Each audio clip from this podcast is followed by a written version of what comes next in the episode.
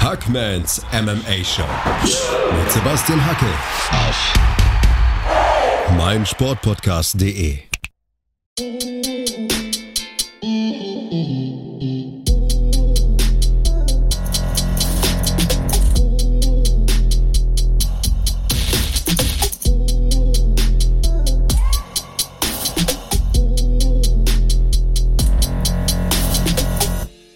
Hallo da draußen und herzlich willkommen zu einer neuen Ausgabe von Hackmans MMA Show auf meinsportpodcast.de. Am Samstagabend ist es endlich soweit. Primetime, 20 Uhr auf der Zone. Andreas Kanetakis, Marc Bergmann und Elias Stefanescu präsentieren euch die ersten vier Kämpfe und dann ist Peter Sobotta als Experte an meiner Seite. Wir kommentieren den Hauptkampf Interims-Champion gegen Champion Justin the Highlight Gaethje gegen Habib the Eagle Nurmagomedov alles live auf der Zone. Und genau deswegen ist heute Karl Neithardt bei mir in der Leitung. Er ist der Zone Fight Sports Producer. Hallo Karl, wie geht's dir? Grüß dich, Sebastian. Vielen Dank für die Einladung in den Podcast. Äh, mir geht's gut. Äh, Fight Week, da ist man immer äh, auf Spannung und äh, ja, da hat auf jeden Fall einen vollen Tisch vor sich. Aber schön, dass wir Zeit gefunden haben, äh, ja. zu schnacken. Das freut mich wahnsinnig, Karl. Wir haben viel zu besprechen. Du hast ja zum Beispiel beide Kämpfer interviewt. Du bist sogar weit gereist, um Habib persönlich zu äh, treffen. Darüber sprechen wir gleich. Aber es ist ja noch einiges abzuarbeiten. Am vergangenen Wochenende wurde ja auch gekämpft. Brian T. City Ortega ist zurück, falls er jemals weg war. Er hat den Korean Zombie Chan Sang Young besiegt. Und ich muss sagen, Karl, das war für mich der absolute Wahnsinn. Das war ein neuer Brian Ortega, also wesentlich bessere Beinarbeit, hat viel mehr Werkzeuge präsentiert. Ähm, warst du auch so überrascht wie ich über diesen veränderten Brian T. City Ortega? Ja, man wusste ja nicht wirklich, wie er jetzt aus dieser längeren Pause kommt und auch vor allem, was die Niederlage gegen Max Holloway mit ihm gemacht hat. Das ist ja auch immer so eine Frage, wie kommst du dann eben wieder zurück? In welcher Form präsentierst du dich? Und ähm, ich war von dem wirklich äh, Mixed Martial Artist Brian Ortega wirklich begeistert. Das war Mixed Martial Arts. Das ist der Sport in Reinkultur, was er da gezeigt hat. Ähm, gut gemischt ähm, immer wieder auch eben Dinge gezeigt, die uns jetzt am kommenden Wochenende äh, auch äh, bei der Analyse weiterhelfen könnten. Ähm, ein Beispiel dieser äh, ja immer wieder angetäuschte Single Leg eben am Korean Zombie, nur um dann eben den Jab zu bringen und eben mit, mit seinem äh, starken Striking durchzukommen. Ähm, das war beeindruckend und da hatte der Korean Zombie nicht viel zu melden am Wochenende. Ja, Wahnsinn. Jetzt 15 Siege, nur eine Niederlage gegen eben Max Holloway, du hast es angesprochen. Und äh, ja, mit diesem Kampf, mit diesem Sieg hat er sich gleichzeitig auch die nächste Titelchance verdient. Ich bin mal gespannt, wie er da bestehen kann. Also eines war auf jeden Fall mal für mich ganz anders, neben der Beinarbeit, das habe ich angesprochen. Bisher war ja diese Statistik ungefähr vier Treffer pro Minute teilt er aus, also Brian Ortega, aber er steckt fast siebeneinhalb Treffer pro Minute ein. Ich denke, das hat er mal grundlegend geändert. Ähm, er hat ja zwei Jahre lang keinen Auftritt gehabt innerhalb der Oktagon-Wende. Aber so wie er das jetzt alles zusammengesteckt hat, diese ganzen Puzzleteile, also ich muss sagen, ich bin sehr schwer beeindruckt. Ich glaube, man merkt es auch immer noch. Und er musste ja einiges wegstecken, auch noch in der Fight Week. Also Rainer Gracie, sein Coach war zum Beispiel nicht dabei wegen einem positiven Corona-Test. Aber hey, auch ohne Haare kann er es anscheinend. Brian Ortega hat sich offensichtlich in eine sowohl ähm, ja, In-Ring-Shape äh, als auch in einen mentalen Zustand ähm, gebracht, in dem ihm das äh, nicht wahnsinnig viel äh, angehabt hat, hatte seinen Gameplan, war, war top vorbereitet, wusste, was er tut und hat eben auch durch diese äh, bereits angesprochene auch Jabs und durch die gute Beinarbeit, durch dieses Distanzgefühl eben genau das vermieden, dieses äh, zu viel Schaden zu nehmen und eben die, die Stärken von Chan Sang Jung äh, eben nicht, ja, nicht zum Tragen kommen lassen, ähm, nicht ermöglicht, den quasi die Distanz zu überbrücken und sich so relativ gut schadlos gehalten. Also insgesamt eine Performance, die ihm definitiv mit Sicherheit Mut macht und die ihn, glaube ich, mit einigem Rückenwind ähm, in ein mögliches Matchup gegen ähm, Alexander Wolkanowski gehen lässt. Ja, das äh, würde ich absolut unterschreiben. Brian Ortega hat ja einen tollen Werdegang, war ungeschlagen als Amateur, war dann ungeschlagen als Profi. Alles schien perfekt zu sein und dann kam diese herbe Niederlage gegen Max Holloway. Ich habe selbst die Frage gestellt im vergangenen Podcast, auch in der Live-Übertragung, wie kommt er heute zurück? Er wollte ja definitiv seine Titelträume nicht aufgeben. Aber hey, er ist zurück, falls er jemals weg war. Mega Respekt dafür. Aber das war ja nicht das Einzige, was wir gesehen haben an diesem Abend. Eine bockstarke Jessica Andrade habe ich da gesehen, Karl. Ja, das kann jetzt wiederum ich unterschreiben. Ähm, und zwar, ja, auch, auch da, also das, das, das haben wir im Hauptkampf gesehen, das haben wir aber auch im Co-Main-Event gesehen, ähm, wie, wie wichtig es eben dann sein kann, wenn du die äh, Distanz überbrückst. Es kann tödlich sein, wenn du es nicht schaffst, ähm, aber Jessica Andrade hat äh, eindrucksvoll gezeigt, wie man seine Stärken ausspielt, Distanz überbrückt, ran an die Frau äh, und dann eben, ja, hat sie einfach eine Striking Power und hat sie einfach eine Präzision, die dann einfach, ja, also reißt halt Häuser, Häuserwände ein. Also das ist einfach ein kleiner Bulldozer und ja, das war beeindruckend und so kann man sich mal anmelden. Ja, es war ein stilistisch gesehen ganz anderer Kampf als der Main Event. Ich glaube, im Main Event habe ich ja so ein bisschen das Problem gesehen. Chan Sang Yang, wir kennen ihn, er steht relativ flach, relativ statisch, er sucht die Telefonzelle und sucht den ähm, Schlagabtausch. Ähm, hier war es ja ganz anders. Jessica Andrade ähm, ist reingegangen. Man hatte das Gefühl, ja, Takedown-Möglichkeit ist da, aber auch sie hat dann diesen Körperhaken gesetzt. Also entweder ging er zu den Rippen oder zur Leber, egal, aber dieser eine Schlag. Es passiert dann nicht oft in der UFC, dass man sieht, dass Kämpfer sich das so, oder Kämpferinnen sich das so anmerken lassen, dass der eine Schlag durchgeht. Aber ich glaube, Caitlin Chukagan konnte einfach gar nicht anders. Also ist da quer durchs Oktagon gehüpft. Das waren solche Schmerzen, hat nicht nur das Gesicht, sondern den kompletten Körper verzogen und äh, ja, das war dann äh, der Anfang vom Ende. TKO nach Punches nach 4 Minuten 57 Sekunden. Ich glaube aber auch in der Rundenpause hätte sie sich davon nicht erholt, Karl. Das glaube ich auch nicht. Also ich bin einfach der Meinung, ich meine, ich, ich kenne dich ja nun und weiß, du könntest vielleicht einen Körperhaken von Jessica Andrade verkraften. Bei mir wäre, ich würde wahrscheinlich nicht mal diese Reaktionszeit brauchen, dass, als dass du mir anmerkst, äh, dass das nichts mehr wird heute. Also von dem her, äh, das, das sind schon auch einfach Bomben und ja, das ist gegen, ich glaube, Jessica Andrade ist, man hat es ja gegen Rose Namajunas gesehen, wenn du es schaffst, sie wegzuhalten und auf Distanz zu halten, dann, dann, klar, dann kommst du, kommt diese Power auch nicht so quasi an den Körper oder dann kann das nicht so angebracht werden. Aber wenn sie es eben schafft, in die Pocket zu kommen, also wirklich irgendwie nah ranzukommen und dann eben die Treffer zu setzen mit dieser Kraft, die, die sie nun mal hat, dann ist sie brandgefährlich nach wie vor und, und auch in dieser neuen Gewichtsklasse.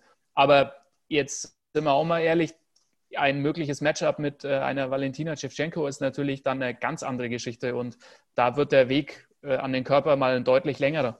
Ja, Caitlin Chukagan war auf Nummer 1 gerankt. Das ist ein guter Punkt, den du da aufbringst. Ähm, logischerweise würde das ja jetzt heißen für Jessica Andrasch, sie ist die Nummer 2 im Strohgewicht und ganz vorne anzusiedeln im Fliegengewicht, hat schon im Bantamgewicht gekämpft und ist auch die einzige Frau in der UFC-Geschichte, die in allen drei genannten Gewichtsklassen Siege einfahren konnte. Also die hat jetzt fast 20 Mal in der UFC gekämpft, war Champion. Ich glaube, schön langsam riecht das ein bisschen nach Hall of Fame, oder?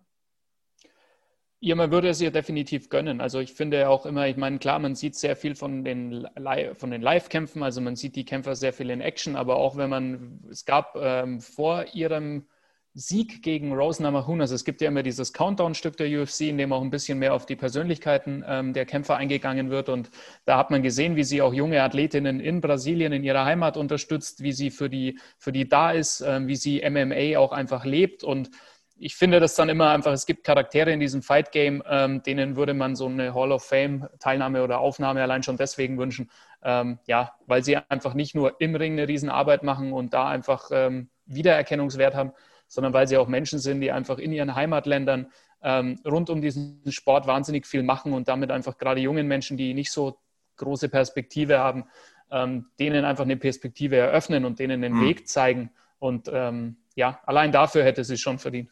Er wirkt tatsächlich an, angenehm geerdet, die gute Frau und äh, tatsächlich verkehrte Welt. Also im äh, Hauptkampf bei Brian Ortega war es ja wirklich so, er konnte fünf Runden lang den Zombie auf einer bequemen Schlagdistanz halten, hat einen ungefährdeten Sieg eingefahren, 50, 45. Und hier war es einfach zu keiner Zeit so, dass Caitlin Chukagian, wie du hast, wie du hast es gesagt, ähm, diesen Bulldozer, diese kleine Bulldogge quasi auf Distanz halten konnte. Und das Ende vom Lied war dann eben ein klarer TKO.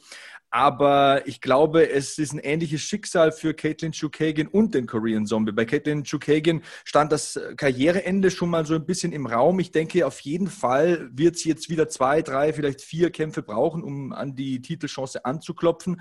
Ich glaube, ähnlich verhält es sich bei Chan Sang Yang. Jetzt ist er erstmal weg vom Fenster, denke ich, oder? Ja, sehe ich auch so. Also da muss man leider sagen, weil auch das natürlich eine absolute Kultfigur und ähm, das sind einfach Kämpfer, auf die freut sich jeder, wenn die ähm, äh, ins Oktagon treten. Aber ich glaube, auch da muss man einfach langsam an, an das Karriereende denken, weil der Weg, man muss einfach die beiden Wege nebeneinander legen. Der Weg wieder zurück zu einem möglichen Titelkampf oder in die Position, aus der er jetzt kommt, ähm, der ist einfach ein langer und das dauert auch Zeit und der ist auch einfach einer, der an deinem Körper nagt und der ist in einem Alter, wo er einfach, ähm, ja, wahrscheinlich langsam an die Zeit danach denken muss. Deswegen glaube ich auch, er ist dem Teil der Karriere näher als in einem neuen Anlauf. Ja, da bin ich, äh, ja, widersprecht ja vielleicht sogar ein bisschen. Bei solchen Leuten weiß man es nie. Das ist eben so ein klassischer Fanliebling, so ein Actionfighter. Der kämpft nicht nur um Titel, der steigt auch ins Oktagon, weil er es einfach geil findet. Sagen wir es, wie es ist, nennen wir das Kind beim Namen. Also ich glaube, Chan Sang Yang, der hat seine Berufung gefunden, den Beruf auf jeden Fall mal. Und ich bin mir da gar nicht so sicher, aber ich würde dir gerne glauben, sagen wir es so, denn ich glaube, wenn er jetzt nochmal so lange, der ist ja schon lange aktiv, also fast zehn Jahre, wenn er nochmal so lange kämpfen würde, das wäre wahrscheinlich nicht so gesund bei seinem Kampfstil, aber das muss er wissen. Ähm, moving on, wir haben einen sehr, sehr starken Jimmy Crude erlebt. Also jetzt, wo John Jones das Halbschwergewicht verlässt, sind da junge, talentierte Leute da, wie zum Beispiel dieser 24-jährige Australier, der in der ersten Runde nach K.O. gewinnt. Und äh, meine Güte, was für ein Sportsgeist, Karl. Dann nimmt er seinen geschlagenen Gegner Modestas Bukauskas nach fünf Sekunden gleich mal in den Arm und herzt ihn so richtig. Man hatte fast das Gefühl, Jimmy Crude hat es leid getan, was er da angerichtet hat. Ja, aber das ist, äh, das spricht ja auch wiederum für diesen Sport und das ist ja eine Seite, die einfach viel zu selten irgendwie wirklich Erwähnung findet. Ähm, das, das letztendlich ist, wenn die Tür zugeht und wenn das erst, wenn die erste Runde beginnt, dann ist einfach, äh, dann ist der Spaß vorbei und dann geht es einfach zur Sache und dann geht es darum, ähm, die eigene Karriere zu fördern, indem man einfach gewinnt und vorwärts kommt. So. Und das ist aber genau der Punkt, ab dem Zeitpunkt, wo eben die, der Ernst der Sache vorbei ist und das Wesentliche geklärt ist, ähm, dann gibt es für die meisten, würde ich jetzt einfach mal behaupten, keinen Grund, dem Gegner nicht mit Respekt zu begegnen, weil das sind einfach Kernwerte in diesem Sport, im MMA. Und das hat man da wunderbar gesehen. Also zwei Sekunden gefühlt, nachdem der Kampf vorbei ist, setzt er sich da neben ihn, äh, legt ihm den Arm rum, erkundigt sich äh, nach, der, nach, dem ge gesundheitlichen Befinden. Ähm, ja, und so muss es doch sein. Und dann danach der Sprung über den Cage und ran zu Dana White und sich nochmal vorstellen, so ist doch die richtige Reihenfolge. das sehe ich tatsächlich ähnlich. Also Jimmy Crude mit 24 legt da auch eine tolle Entwicklung hin. Also wir wissen ja, Brazilian Jiu-Jitsu Black Belt, die alte Narrative, fühlt sich sehr wohl auf dem Rücken und äh, im MMA ist das ja immer so ein bisschen gefährliches Spiel. Also allein auf diese Fähigkeit darfst du dich nicht verlassen, aber wir sehen auch, er entwickelt sich im Stand und er entwickelt sich mit rasenden, riesigen Sprüngen. Das ist ja auch so kennzeichnend für dieses Jahr 2020. Viele junge Leute nutzen diese Chance und entwickeln sich in eine einer Geschwindigkeit, Karl, die ich manchmal als Kommentator gar nicht richtig fassen kann. Also wenn ich an den Jimmy Crude denke vor drei, vier Kämpfen, das ist ja ein komplett anderes Paket mittlerweile.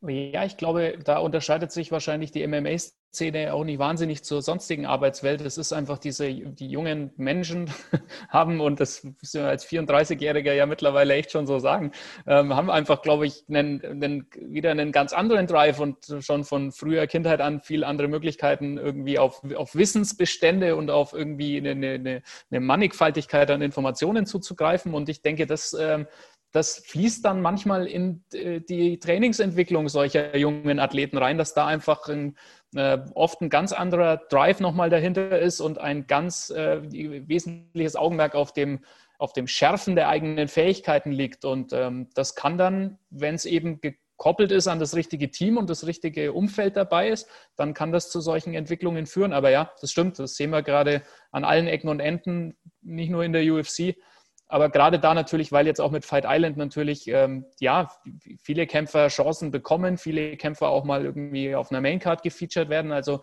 die Situation, diese so, so bescheiden die Situation ist, so gut ist sie, glaube ich, gerade für junge MMA-Sportler, die Bock haben, die Chance oder den, den Bullen bei den Hörnern zu nehmen. Das ist ein gutes Stichwort und da knöpfen wir gleich an. Nach einer kurzen Pause machen wir nämlich weiter. Karl Neidhardt heute hier bei mir in Hackmanns MMA Show auf meinsportpodcast.de. Hey, Malte Asmus von meinsportpodcast.de hier. Ab März geht's weiter mit unseren 100 Fußballlegenden. Staffel 4 bereits. Freut euch auf Slatan Ibrahimovic, Michel Platini, Cesar Luis Minotti, Paolo Maldini, um nur mal vier zu nennen Und bis wir mit der vierten Staffel kommen, hört doch einfach nochmal rein in die bisherigen drei Staffeln. Ronaldinho, Sepp Meyer, Gary Lineker, Lothar Matthäus und viele weitere warten da auf euch. 100 Fußballlegenden. Jetzt überall, wo es Podcasts gibt. Weiter geht's mit Hackmans MMA Show. Heute zu Gast Karl Neithardt, der Zone Fight Sports Producer. Und du hast da ein paar schöne Dinge gesagt, Karl. Also, wir hatten es gerade mit Jimmy Crude. Der kam als ungeschlagener Fighter über Dana Whites Tuesday Night Contender Series zu seinem UFC-Vertrag. Dann erstmal ein perfektes Debüt, folgten Siege über Paul Craig und Sam Alvey. Dann musste er die erste Niederlage einstecken gegen Misha Sirkunov und äh, dann kam er wieder zurück mit einem Sieg über Michael Oleksitschuk. Da hatte man aber immer noch so dieses Bild von äh, Jimmy Crude vor sich. Das ist ein talentierter Grappler, manchmal macht er dumme Dinge.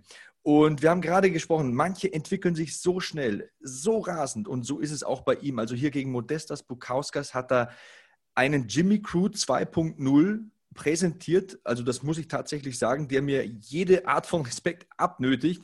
Und Modestas Bukauskas ist ja auch kein unbeschriebenes Blatt. Also der Mann ist 26, mega talentiert, ein schneller Mann, gute Beinarbeit. Ich habe mir ein paar Kämpfe von ihm angesehen. Der hat einen Wahnsinn-Spinning-Backkick, aber all das konnte er gar nicht zeigen. So stark war Jimmy Crude.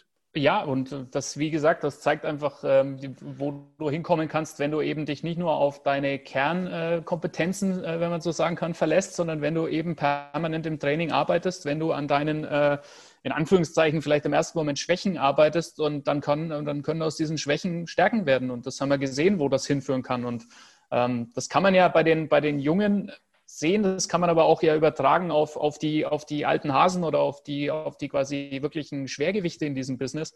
Ähm, auch die sind ja permanent dazu aufgefordert, sich weiterzuentwickeln. Also du darfst einfach nicht stehen bleiben. Es das heißt nicht umsonst Mixed Martial Arts und nicht einfach nur, ich bin ein guter Grappler. Ähm, das kann vielleicht bei einem Khabib Nurmagomedov, äh, hat das über weite Teile extrem gut funktioniert, aber das ist, kann nicht die Blaupause sein für, für die meisten. da kommen wir gleich noch drauf. Also das ist ja wirklich der Ausnahmegrappler in diesem Sport. Ganz explizit muss man das sogar sagen. Aber nochmal kurz ein paar Worte zu Modestas Bukauskas, denn der hat sich ein bisschen unter Wert verkauft. Das war sein zweiter UFC-Kampf und er wurde ja schon als Fünfjähriger von seinem Vater trainiert. Also der Papa Bukauskas war No-Holds-Barred Schwergewichtschampion in der Sowjetunion hat da einiges an Wissen weitergegeben. Nur dieses Mal hat es eben nicht geklappt. Ich bin gespannt, was der nächstes Mal präsentiert. Ist ja auch erst 26 Jahre jung, der Kerl. Gut, was gab es sonst noch so? Ähm, ja, The James Krause. The James Krause, dieses Mal wieder im Weltergewicht aktiv, hat eine richtig gute Leistung geboten gegen Claudio Silva. Und warum sage ich richtig gut? Es war nicht mega überzeugend. Gut, es war eine klare 30-27, aber James Krause hat sich sehr früh am Knie verletzt. Ich hoffe ja, dass es nicht allzu schlimm ist. Ich sehe den sehr gerne und hat dann trotzdem auf den Mundschutz gebissen und taktisch diszipliniert diesen Kampf bestritten, Karl.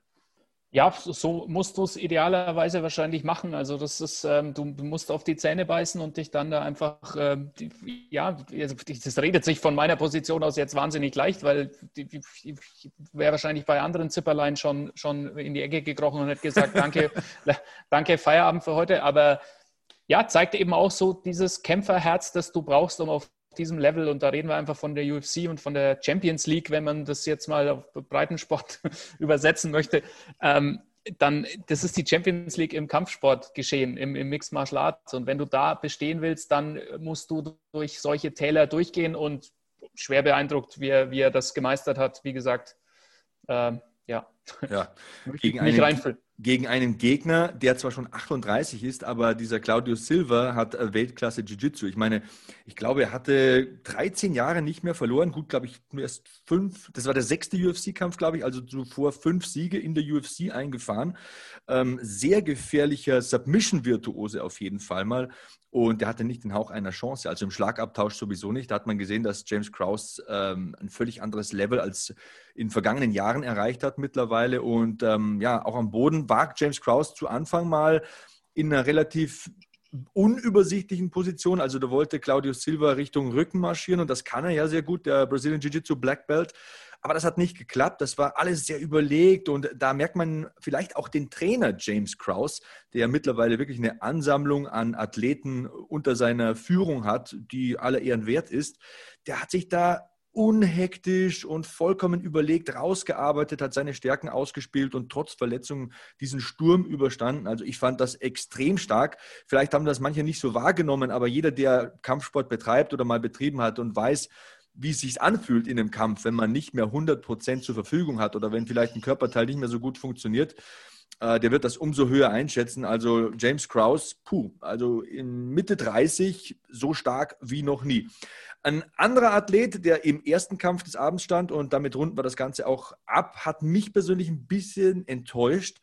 Ähm, Thomas Almeida, das ist ja früher, ja, vor fünf, sechs Jahren noch so ein Phänomen gewesen in der UFC. Also Wahnsinns-Knockout-Power wurde ihm nachgesagt und er hatte eine tolle Bilanz.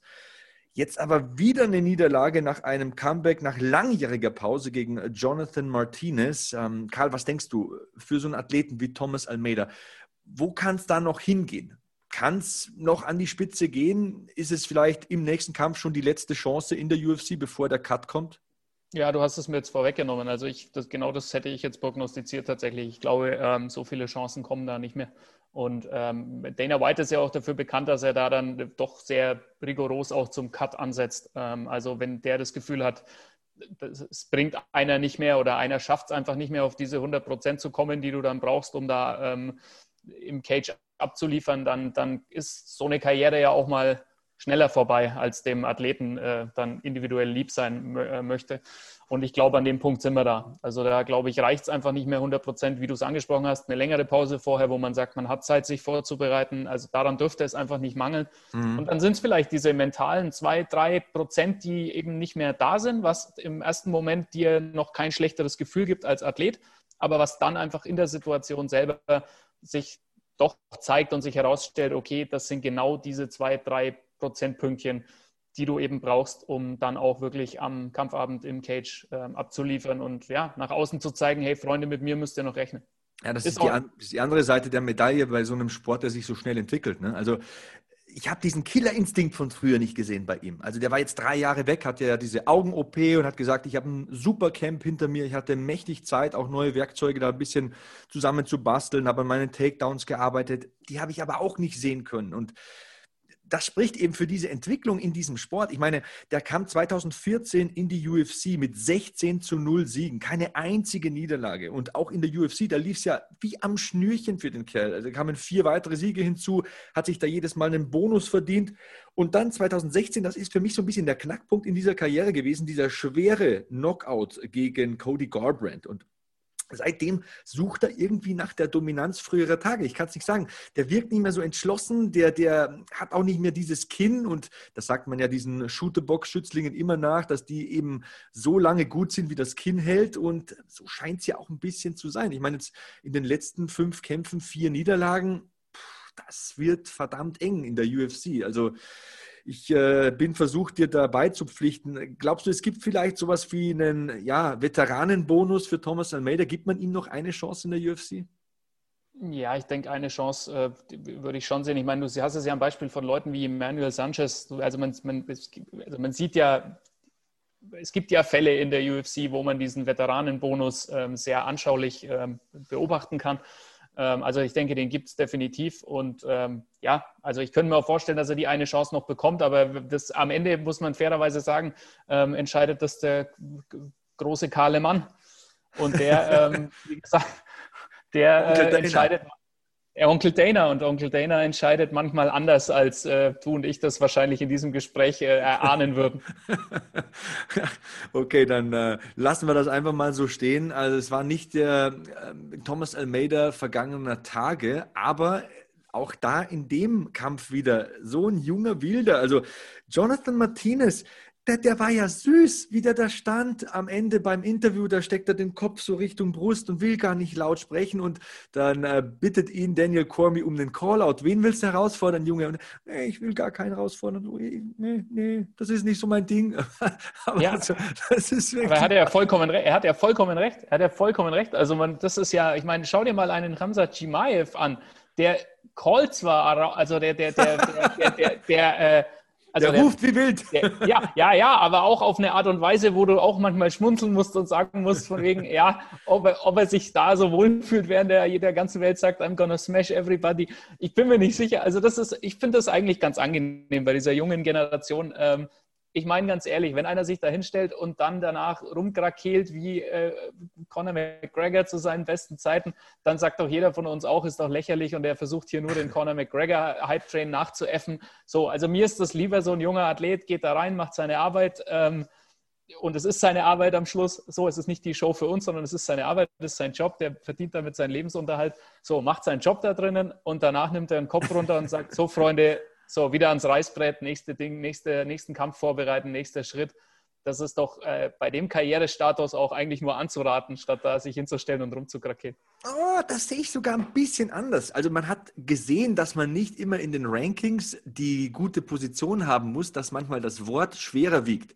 Und äh, man muss nicht den McGregor machen, aber da drin zu stehen und zu sagen, nee, ich will eigentlich keinen herausfordern, das, äh, das ist nicht so mein Ding da kriegst du manchmal dann das kleinere Stück vom Kuchen. Also ich würde da auch diese Seite mal aufzeigen wollen, aber ich verstehe, was du meinst. Also grundlegend respektvoll zu sein, das ist ja ganz gut. Und äh, man merkt ja auch, das ist ein guter Punkt von dir, Hamzat Kimaev, der brüllt wie wild seit Wochen. Und das macht dann auch den Eindruck vielleicht auf den einen oder anderen, dass man gegen den gar nicht kämpfen will, ne? weil der dann der so posaunt, der muss ja gut sein. Und äh, ja, das ist vielleicht auch wieder die andere Seite ähm, an diesem Buch. Aber ja, äh, Jonathan Martinez kämpft jetzt seit zwei Jahren in der UFC und hat sich ganz gut etabliert. Also hat cool gekämpft, abgeklärt. Ähm, sagt er von sich selbst, dass ihn die Interviews vor den Kämpfen nervö nervöser machen als die Kämpfe selbst. Ich glaube, der ist in so einem Käfig mit einem anderen trainierten Killer ganz gut aufgehoben, Karl.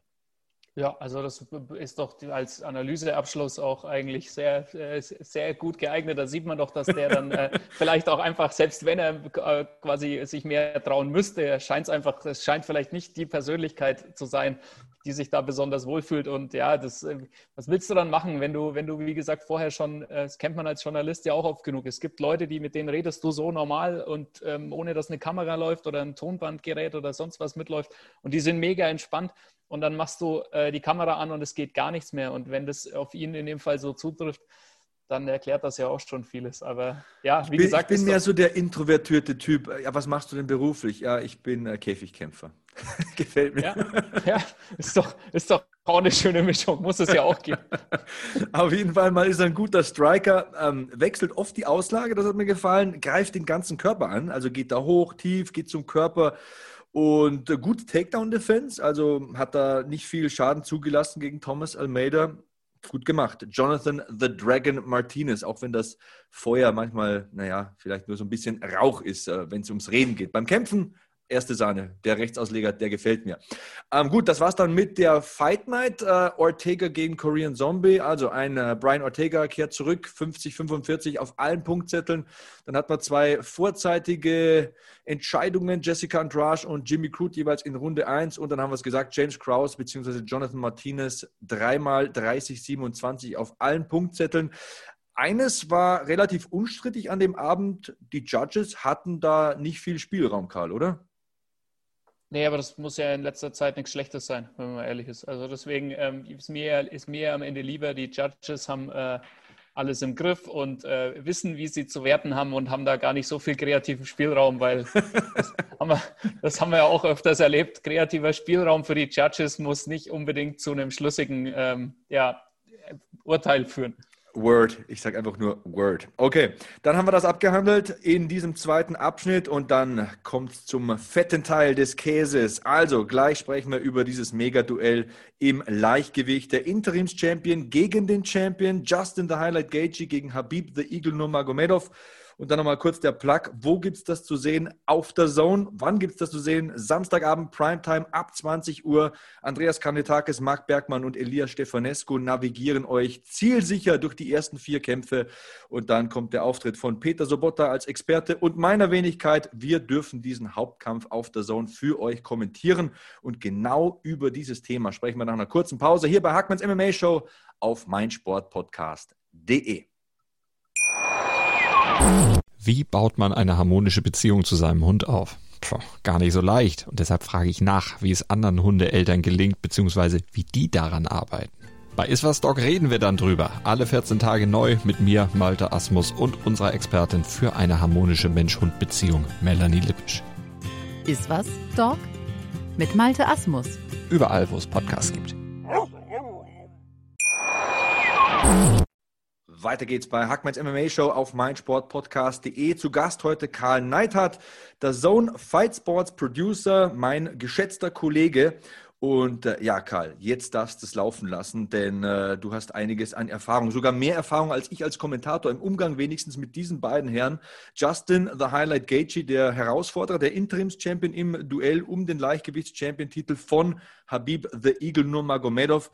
Du hast beide Kämpfer bereits interviewt. Du bist sogar einmal weit gereist, um Habib persönlich zu treffen. Wann, wo, warum und vor allem, wie zur Hölle war das? Ja, also wir wurden ähm, Ende letzten Jahres wurden wir nach Usbekistan eingeladen. Ähm, Hintergrund war die quasi erste offizielle ähm, MMA-Veranstaltung in Usbekistan, ähm, in Taschkent. Äh, dort war äh, GFC, Gorilla Fighting Championship, ähm, die Promotion von Habibs mittlerweile leider verstorbenem Vater ähm, zu Gast äh, und im Hauptkampf stand sein Cousin Umar Nurmagomedov, der jetzt leider ausfällt, weil er äh, krank geworden ist. Der hätte eigentlich für die UFC jetzt debütieren sollen bei UFC 254. Und ähm, ja, natürlich waren eben Khabib und sein Vater ähm, zu diesem Event auch in Taschkent und wir wurden darauf aufmerksam gemacht. Uns wurde quasi ermöglicht, eben dorthin zu äh, fliegen, dorthin zu reisen und äh, Khabib dort auch für 30 Minuten exklusiv zum Interview zu treffen. Und ja, das war beeindruckend. Also ähm, wie soll man sagen, der Mann hat einfach wirklich äh, eine Aura und ähm, zu sehen, wie, wie er den Sport lebt, wie er sich selbst als, als Champion trägt äh, im Umgang auch mit anderen Menschen, mit, mit Fans und welch, was für eine Liebe ihm auch einfach in diesem Kulturkreis ähm, entgegengebracht wird. Das ist äh, tatsächlich beeindruckend und äh, war eine schöne Gelegenheit, ähm, so eine, so eine Fightsport-Ikone tatsächlich mal persönlich zu treffen und äh, mit, ihm, mit ihm zu sprechen über unter anderem das Gurkenzüchten. Das war ganz nett. Äh, was hat es denn damit auf sich? Das musst du jetzt auflösen. Gurkenzüchten und Habib.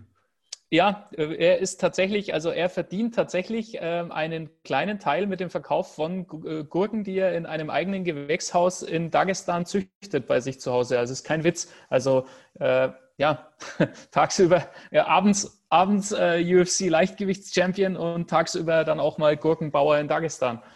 Ja, gegen, Etwas, ihn, gegen ihn sieht auf jeden Fall mal jeder Gegner aus wie eine Gurke, also 28 bisher wenigstens. Ja, also auch da, man, das hat, niemand hat den Schlüssel gefunden bisher. Ich habe ähm, das mit Adrian Robben verglichen. Da wusste auch immer jeder, was er macht, aber keiner kann es aufhalten. Also dieses nach innen ziehen und dann den Abschluss. So ist das mit Khabib auch. Shoot, Cagewand, runter und auf Wiedersehen. Ja, das war auch immer mein äh, treffendster Vergleich, denn Robben hat ja auch immer diesen ja, Ruf gehabt, der in meinen Augen ja völlig unberechtigt ist, äh, dass er dieses One-Trick-Pony ist. Ne? Also rechts antäuschen, links vorbeigehen, Richtung Mitte und dann rein in den Winkel das Ding. Ähm, irgendwie hat es aber trotzdem ein paar hundert Mal geklappt in seiner Karriere, in den entscheidenden Spielen vor allem, also zum Beispiel ja Champions League-Finale. Ähm, du hast 28 zu 0 angesprochen. Was denkst du, ist 30 zu 0 das erklärte Ziel von Habib? 30 zu 0 war das erklärte Ziel seines Vaters für ihn und 30 zu 0 ist das erklärte Ziel von Khabib für sich selbst. Also wir haben auch eben jetzt in der Fight Week, ähm, äh, nicht in der Fight Week, letzte Woche hatten wir ähm, die Gelegenheit nochmal mit ihm exklusiv zu sprechen und da hat er das auch nochmal mehrfach gesagt. Äh, 30 zu 0 ist äh, das Ziel und er hat auch gesagt, ähm, angesprochen auf Conor McGregor, was wäre, wenn dieser Kampf nochmal stattfindet gegen Conor? Und dann hat er auch klar gesagt, ich habe gar keine Lust immer über wenn, wenn, wenn, wenn zu sprechen. So über wenn kannst du sprechen, wenn du als junger Athlet anfängst und sagst, was machen wir, wenn ich 30 zu 0 bin? Dann kannst du über wenn sprechen. Jetzt bin ich zwei Schritte davon entfernt, das zu erfüllen. Und da kommt schon raus, wie stolz er darauf ist und wie sehr ihm daran gelegen ist. Und das ist gleichzeitig ganz interessant, weil die Tatsache, dass er das so oft erwähnt jetzt und auch, dass er sich, dass er offen sagt, ich möchte nicht verlieren, ich möchte nicht mein Lebenswerk verlieren. Das, was ich mir jetzt in 15, 16 Jahren MMA-Karriere aufgebaut habe, das möchte ich nicht verlieren, sondern das möchte ich jetzt vollenden. Und da spricht eine gewisse Menschlichkeit, eine angenehme Menschlichkeit heraus aus diesem Athleten, der so wenig, äh, wie soll man sagen, so wenig menschliche Angriffsfläche gezeigt hat bisher, sondern der eigentlich immer abgeliefert hat. Und der hat, glaube ich, doch ein bisschen Bammel, dass ihm jetzt zwei Schritte vor dem Ziel vielleicht doch noch irgendwas passiert. Und das will der auf jeden Fall verhindern. Hm. Also du hast ihn danach ja nochmal interviewt. Ähm, da reagierte er meiner Meinung nach genervt auf die Fragen einiger Medienpartner, als es um den Tod seines Vaters ging. Das war so ein Media-Panel, also du hast dich da mit eingeklickt. Ich schaue ja immer ganz fleißig alles, was du da so machst an Interviews und äh, Mediakram. Und da wurde er richtig emotional und wie du sagst, wirkte menschlich. Hat gesagt, ja, wie wird es dir denn gehen zu dem jeweiligen Reporter, wenn dein Vater stirbt? Ähm, da hat er das richtig abgewimmelt. Also ich glaube, auch das unterstreicht, diesen besonderen Anspannungszustand vor diesem Kampf. Also einerseits steht das Vermächtnis auf dem Spiel, das ist mal A. Und B ist der Vater nicht mehr dabei. Diese prägende Figur, also der ihn seit ein drei-, vierjähriger ist, ähm, da er das Ringen eingetrichtert hat, auch ein äh, Vorbild war, ein Freund für ihn war. Ähm, hast du das auch so wahrgenommen, dass er da mal außergewöhnlich patzig wurde? Das macht er ja normalerweise nicht. Ja, das hat er klar abgekanzelt und indem er es veräußert natürlich und nochmal dem Reporter das zurückspielt auf die Art und Weise, so von wegen, wie würde es dir denn gehen, wenn du, äh, wenn dein Vater verstorben wäre, würde es dir dann, wäre es für dich dann leicht, wäre, wäre dein Leben leicht oder wäre es schwierig? Dadurch schiebt das natürlich auch ein Stück weit weg von sich. Aber auch die Aussage, I'm human too, also ich bin auch nur ein Mensch, natürlich fällt es mir schwer, das, also das sagt ja schon alles. Und dann kannst du es noch dir zusammen aus anderen quasi äh, Informationsquellen zusammen ähm, doktern. Javier Mendes hat bei Submission Radio äh, gesagt, sie sprechen darüber nicht. Also die beiden sprechen nicht über die Bedeutung des Todes von Abdulmanap Nurmagomedov, sondern sie sprechen dann nur über Father's Plan, also quasi so über den, also halte ich an den Plan, den der Vater für dich hatte, auch im Cage. So, das ja. Aber emotional, emotionale Rückmeldungen, auch mit dem eigenen Team, mit dem Trainer, das, darüber reden die nicht. So, und das zeigt auch schon was. Und dann hm. habe ich ja noch das Vergnügen haben, äh, also gehabt, äh, Khabib und seinen Vater auch in Interaktion zu sehen, damals in Usbekistan. Die waren ja beide dort.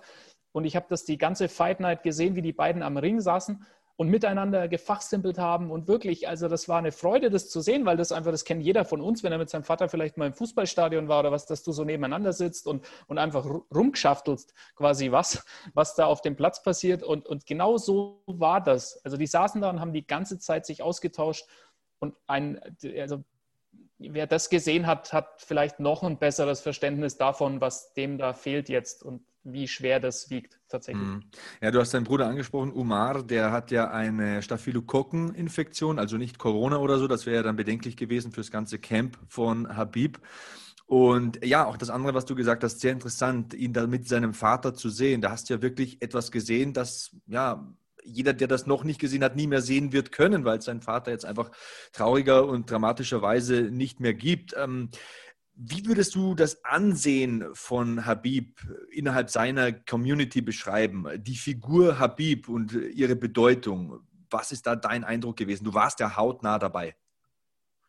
Er ist eine absolute Ikone. Also das ist ähm, tatsächlich wie ein Nationalheld. Und ähm, das ist ja auch, also Nationalheld ist ja was, wie, wie das Wort schon sagt, was Nationales. Das, hier war er ja jetzt quasi sogar auf internationalem Parkett, aber er ist für diesen, ähm, für den arabischen, islamischen Kulturkreis ist, äh, ist Khabib Nurmagomedov einfach der Sportstar oder einer der ganz großen Sportstars und alles, seine ganze Marke und da müssen wir uns ja auch nicht anlügen, also auch nur auch Khabib Nurmagomedov ist eine Marke, wie es jeder Spitzensportler heutzutage einfach sein muss, weil in der Zeit leben wir nun mal.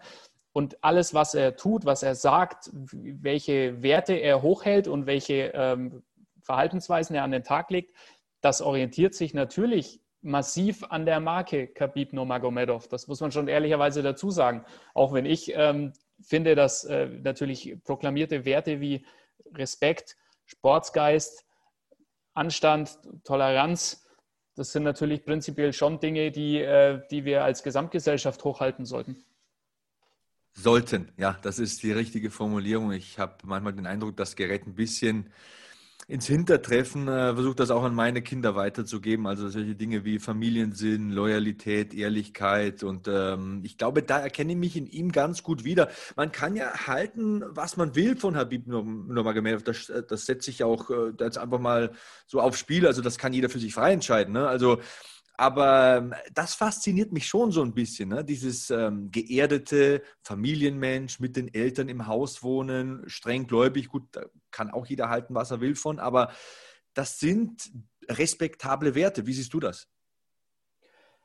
Ich glaube, wer dagegen jetzt rein einfach mal auf die Wortbedeutung beschränkt, wer dagegen was einzuwenden hat, der sollte sich selbst nochmal hinterfragen, ist meine Meinung. Aber, ähm, aber prinzipiell finde ich das auch sehr, sehr sympathisch. Nochmal, man, man, man muss das immer in, in Kontext setzen. Also ich, es ist einfach, äh, es obliegt nicht mir, ähm, Religion zu bewerten. Es obliegt nicht mir, ähm, eine, eine quasi eine Kultur, einen, einen Kulturkreis ähm, zu bewerten, weil der spielt nach anderen äh, Regeln und gesellschaftlichen Gesetzmäßigkeiten, als es mein äh, Kulturkreis tut, in dem ich sozialisiert und groß geworden bin.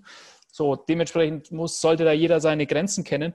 Ähm, aber die Werte, wie gesagt, die er in Interviews ähm, erwähnt, er hat zum Beispiel auch in diesem Interview, das wir in Usbekistan geführt haben, hat er davon gesprochen, dass so ein BMF-Titel nichts für ihn wäre, weil dieses Wort, und wir wissen alle, wofür BMF steht, deswegen sage ich das jetzt hier nicht nochmal ausformuliert, ähm, dass das für ihn nicht in Frage käme, diesen Titel zu tragen, weil für dieses Wort würdest du bei ihm zu Hause in ernste Schwierigkeiten geraten, wenn man das äh, in Dagestan ausspricht. Und wie gesagt, ich denke, Grundwerte wie Respekt, Familiengeist, Loyalität, Disziplin, Anstand, ähm, Respekt vor dem, vor dem auch Gegner, das äh, sollte was sein, wo, wie gesagt, wohinter wir uns alle stellen sollten. Ja, es ist faszinierend, äh, dir dazu zu hören, äh, weil du es halt auch hautnah erlebt hast. Hast du ihn auch mal äh, trainieren sehen? Nee, das war uns leider nicht vergönnt. Also wie gesagt, er hatte, wir hatten einen Interview-Slot mit ihm. Das war auch am Ende von einem für ihn, glaube ich, horrorlangen Tag. Also er war auch wirklich müde und ähm, es war am Anfang ein bisschen kompliziert, weil er, ich habe auf Englisch gefragt, er hat auf Russisch geantwortet. Einen Übersetzer in dem Sinne gab es nicht. Bedeutet, ich war auch so ein bisschen im, warst so ein bisschen im, Im, äh, im, im, im, Unklaren, ja, was er jetzt eigentlich geantwortet hat. Aber wir haben uns im Laufe des Gesprächs dann angeglichen. Also ich glaube, er hat, also beziehungsweise ich hoffe, er hat im Laufe des Interviews verstanden, dass ich mich auch ein bisschen mit, äh, mit dem Sport auskenne und hat dann äh, ein bisschen mehr auf Englisch auch beantwortet. Also da, da bilde ich mir bis heute ein, dass eine gewisse Respektsangleichung stattgefunden hat. Ähm, was sich jetzt auch in dem Interview letzte Woche wieder, also er hat sich auch erinnert und äh, ich denke jetzt bewegen wir uns insgesamt auf einem, auf einem Level, wo, wo wir miteinander äh, ganz gut äh, klarkommen und kommunizieren können und wo er, glaube ich, auch weiß, okay, der ähm, der etwas rundliche Typ da drüben aus Franken, der, der, der, ist, quasi, der ist quasi mein Sohn Deutschland-Ansprechpartner. Und der ist ganz okay. Der ist ganz genau, okay. Genau. Und ich glaube, ich glaube, wenn du in, als Journalist in der Kategorie, der ist ganz okay, bei Khabib einläufst, dann. Hast du viel okay. richtig gemacht. Ja, und, und, und nochmal, und mehr, und mehr ist auch gar nicht meine Aufgabe. Das muss man auch als Journalist immer mal klarziehen. Also mehr, ich bin nicht dazu da, der beste Freund von Khabib oder von Conor McGregor oder was zu sein, sondern entscheidend ist, dass die wissen, der Typ, der für The Zone Deutschland steht, quasi, der Typ hat Ahnung von unserem Sport und das ist der Typ. Und viel mehr ist gar nicht meine Aufgabe, weil dann, äh, da ist, endet die Zuständigkeit von Journalismus.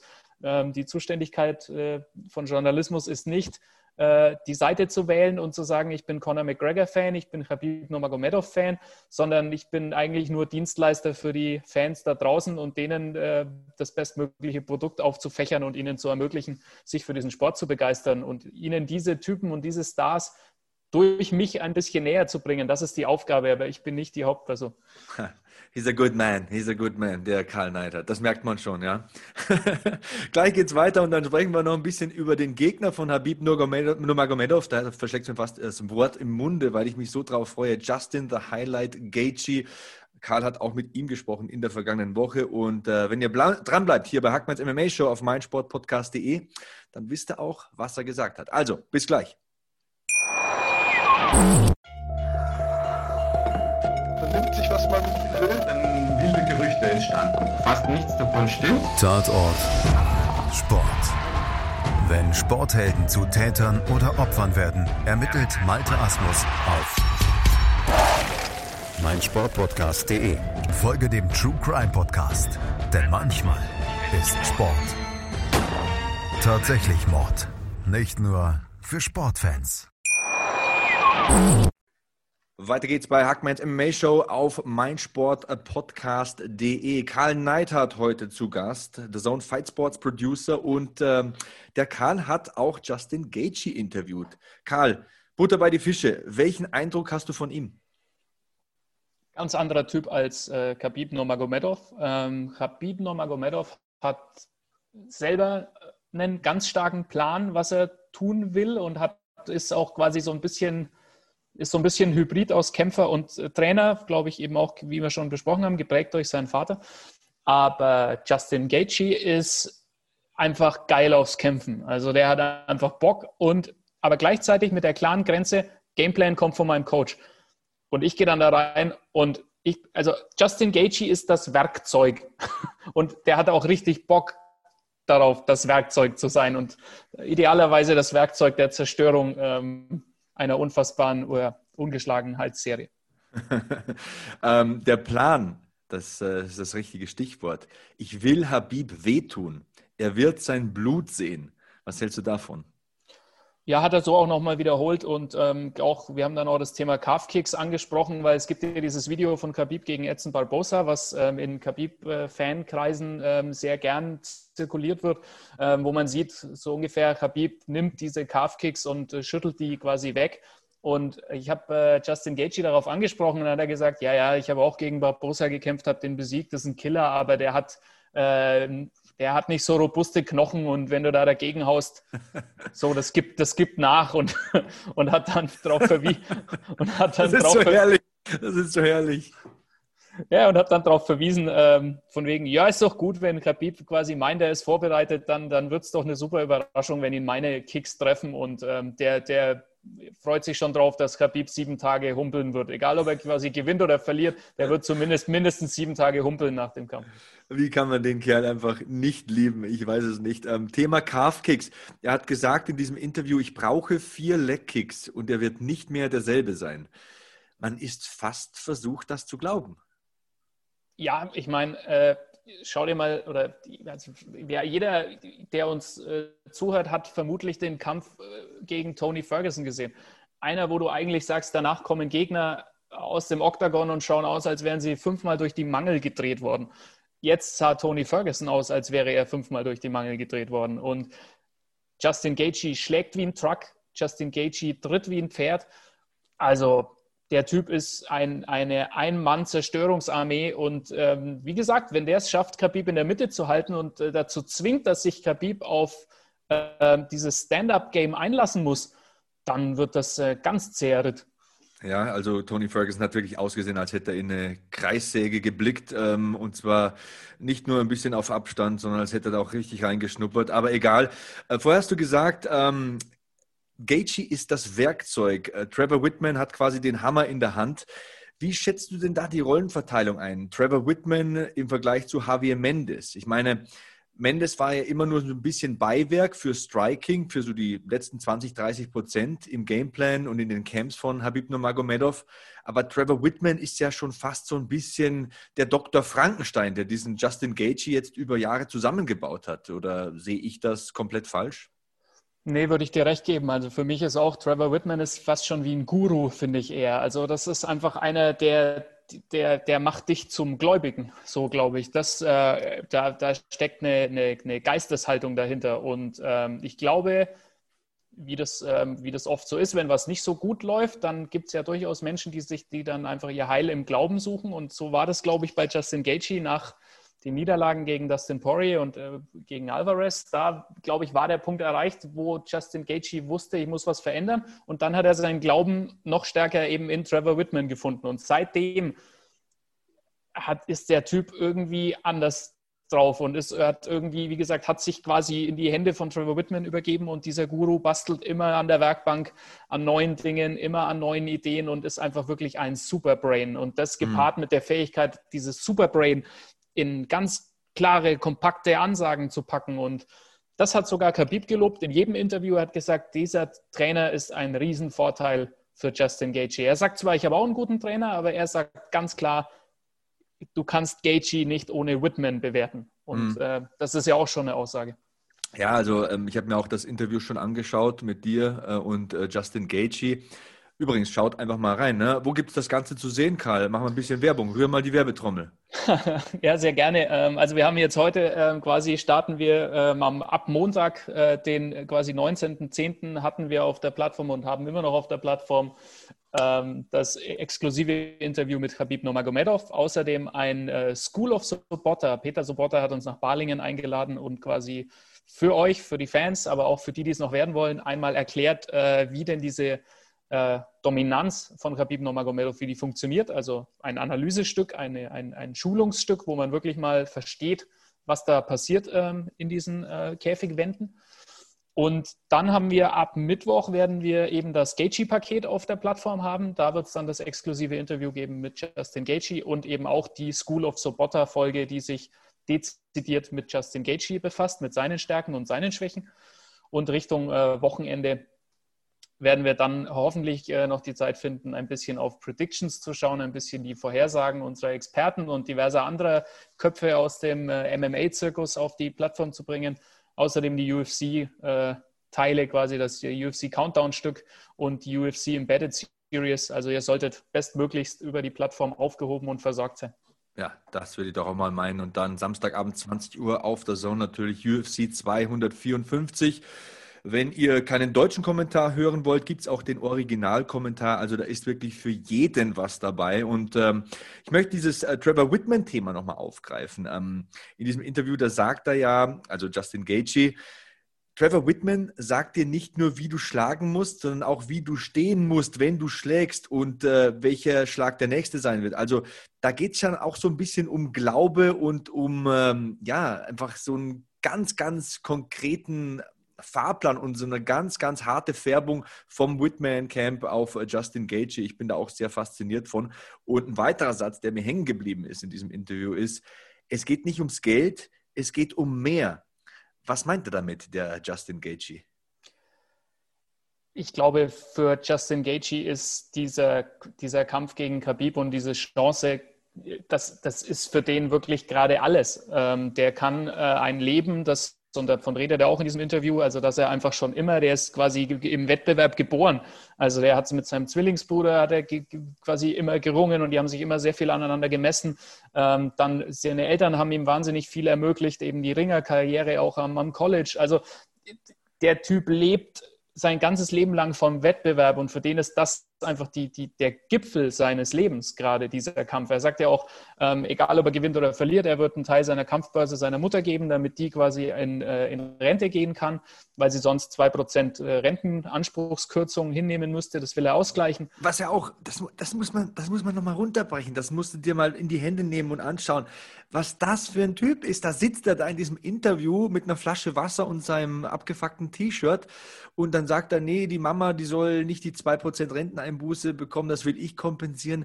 Wie am Boden ist das denn bitte? Ne? Wie sympathisch ist das denn bitte? Also ich habe mir gedacht, ey, am liebsten würde ich dich drücken, du Kerl. Auf der anderen Seite ist er halt einfach auch, wegen, wenigstens mal von der Punching Power her, die unfassbarste Bestie in der Gewichtsklasse. Also das passt ja fast nicht zusammen. Ja, aber der Typ ist einfach 0% überhyped. Ne? Also das ist wahnsinnig angenehm. Also das ist halt, wenn einer wirklich einfach äh, bei sich ist, glaube ich, und in dem, was er ist, sehr bei sich ist. So, dann, dann kriegst du, glaube ich, Justin Gaethje. Ich meine, ähm, Khabib Nurmagomedov ist auch sehr bei sich, aber trotzdem ist der natürlich, da läuft alles um ihn herum in der Spitze auch auf ihn zu. Also er ist schon einfach klar der Superstar. Und ähm, ja, Justin Gaethje ist ein einfacher Junge, ähm, der einfach das geil findet, eben, eben zu kämpfen, zu ringen, sich zu messen und prinzipiell ist das, äh, glaube ich, dieser quasi hardworking Guy, diese Rocky-Story, die, die eigentlich äh, Kampfsportfans schon seit immer und jeher ziemlich geil finden. Deswegen, also ja, tut man ja. sich schwer, den nicht zu mögen. Und da sind sie auch sehr ähnlich, die beiden, denn wenn du an den McGregor-Nomagomedov-Kampf denkst, als der Habib bei der Pressekonferenz sitzt und ähm, er sagt, wovor ich am meisten Angst habe, ist nicht irgendwie eine Geldstrafe oder dass die UFC jetzt da zwei Millionen will von mir oder so am meisten macht mir wirklich Angst, dass mir mein Papa ohrfeigen wird, wenn ich heimkomme. Ne? Der hat jetzt gesehen, dass ich da quasi ins Publikum gesprungen bin und mich daneben benommen hat. Davor habe ich eigentlich am meisten Angst. Und dann auf der anderen Seite sitzt dann Justin Gaethje, der die Mama früher in Rente schicken will und äh, der ja auch diese Plattform nutzen will. Das fand ich auch so faszinierend. Der diese Plattform nutzen will, nicht jetzt um Gucci-Brillen zu tragen und äh, teure Autos zu fahren und sich eine Villa zu kaufen. Der will Gutes tun. Äh, da habt ihr ja auch ein bisschen drüber gesprochen, ne?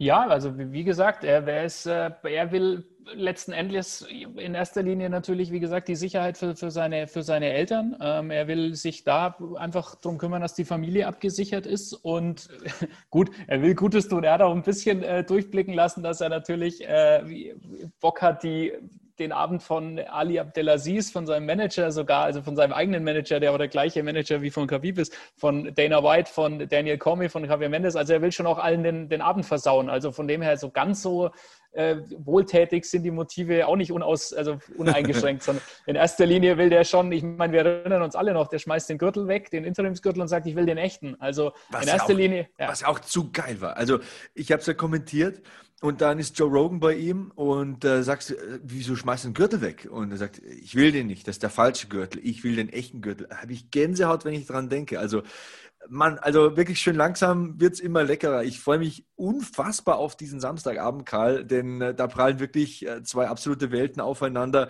Auf der einen Seite so gegensätzlich, auf der anderen Seite sind sie sich irgendwie auch wieder so ähnlich. Ähm, Habib und Gaethje. Und über eines haben wir ja noch gar nicht gesprochen. Da gibt es ja einen Mann, der könnte der lachende Dritte werden. Ne? Da sitzt ja immer noch so ein Michael Chandler, dieses äh, Bellator-Gesicht, die Bellator-Ikone. Was würdest du sagen, wenn der auf einmal mit dabei wäre?